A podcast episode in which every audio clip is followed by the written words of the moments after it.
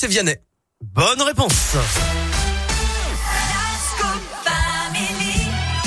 C'est l'heure de la Terre, la Pierre et vous. Maintenant, à midi moins 10.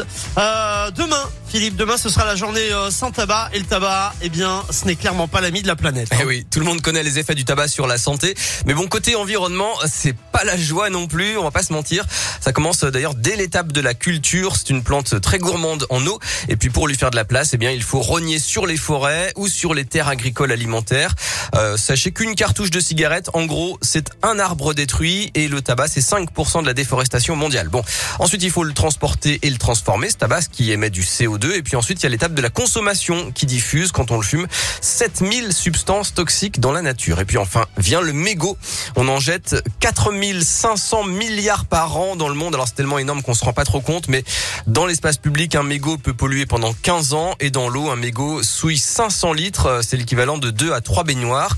Et puis la plupart des feux de forêt aussi hein, sont causés par des mégots mal éteints. Alors l'industrie du tabac pousse le vice jusqu'à financer des opérations de ramassage des mégots dans la nature.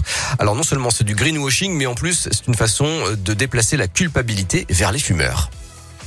Alors Philippe, euh, quoi d'autre Aujourd'hui, il y a les cigarettes cigarettes électroniques, absolument. Ouais, ouais, bon, c'est pas vraiment mieux. C'est pas Eric, génial hein. non plus, non. Non, qu'elles soient jetables ou non d'ailleurs, elles contiennent des batteries au lithium. Et puis il y a aussi les fameuses puffs, vous savez, hein, qui attirent les jeunes, là, des cigarettes Oui, euh, très Mais colorées. ça, c'est à deux un doigts d'être interdit, je crois. Oui, euh, d'ici la fin de l'année, probablement. Alors en théorie, elles sont recyclables, mais la plupart du temps, elles finissent euh, à la poubelle ou dans la nature. Peu d'utilisateurs prennent la peine de les renvoyer.